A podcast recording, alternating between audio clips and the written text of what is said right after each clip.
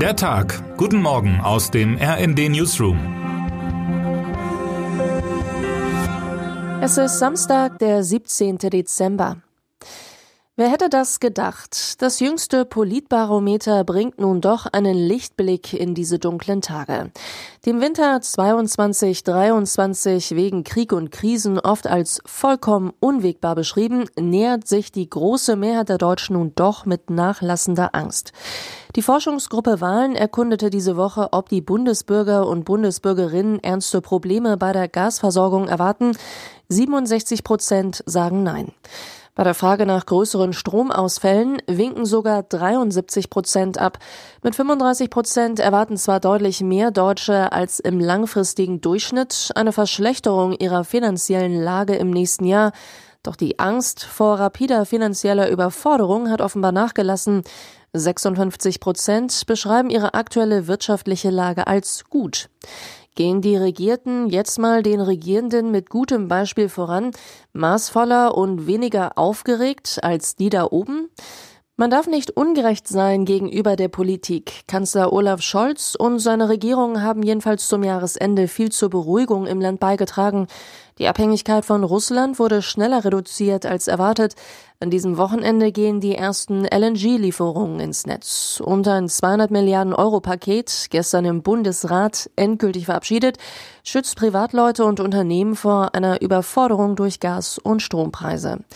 Deutschlands selbstbewusster Doppelwumms, anfangs im In- und Ausland kritisch beäugt, wird am Ende auch ringsum allen helfen, der EU, der NATO, der Ukraine. Niemand hätte etwas davon, heißt es in unserem heutigen Leitartikel, wenn die führende Wirtschaftsmacht Europas nun politisch in die Knie ginge. Und vom Wumms zum Bums in Berlin. Kurz bevor der Bundesrat am Freitagmorgen in Berlin den Wumms beschloss, gab es zweieinhalb Kilometer weiter im Radisson Hotel am Alexanderplatz einen Bums. Das Aquadom, ein Riesenaquarium und eine beliebte Touristenattraktion, ist, wie die Feuerwehr es formuliert, schlagartig geborsten. Eine Million Liter Wasser flossen durchs Hotel auf die Straße. 1500 tropische Fische sind tot. Wie konnte das geschehen? Wie RND-Reporter John Murray berichtet, bringt Berlins Innensenatorin Iris Spranger Materialermüdung ins Spiel. Dabei wurde das Aquarium erst vor drei Jahren general überholt. Die New York Times erzählte die Geschichte aus Berlin prominent und ausführlich auf ihrer Startseite. Die Londoner BBC bemühte gleich drei Berichterstatter.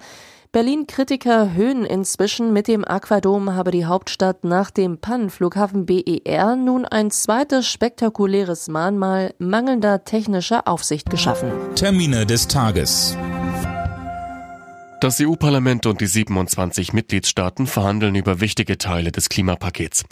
Dabei geht es um eine Erweiterung des EU-Emissionshandels, die Einführung eines CO2-Zolls für in die EU importierte Güter und einen Klimasozialfonds, um Bürger bei der Energiewende zu unterstützen.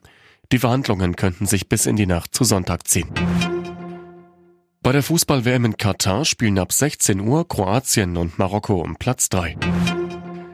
In Tunesien sind heute Parlamentswahlen. Mit vorläufigen Ergebnissen wird in den kommenden Tagen gerechnet. Wer heute wichtig wird. Leo Varadkar übernimmt an diesem Wochenende in Irland zum zweiten Mal das Amt des Premierministers. Hintergrund sind entsprechende Verabredungen in seiner Drei-Parteien-Regierungskoalition.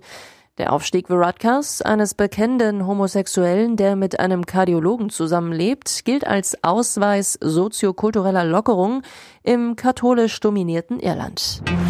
Und jetzt wünschen wir Ihnen einen guten Start in den Tag. Text Matthias Koch, am Mikrofon Alena Tribold und Tom Husse. Mit rnd.de, der Webseite des Redaktionsnetzwerks Deutschland, halten wir Sie durchgehend auf dem neuesten Stand.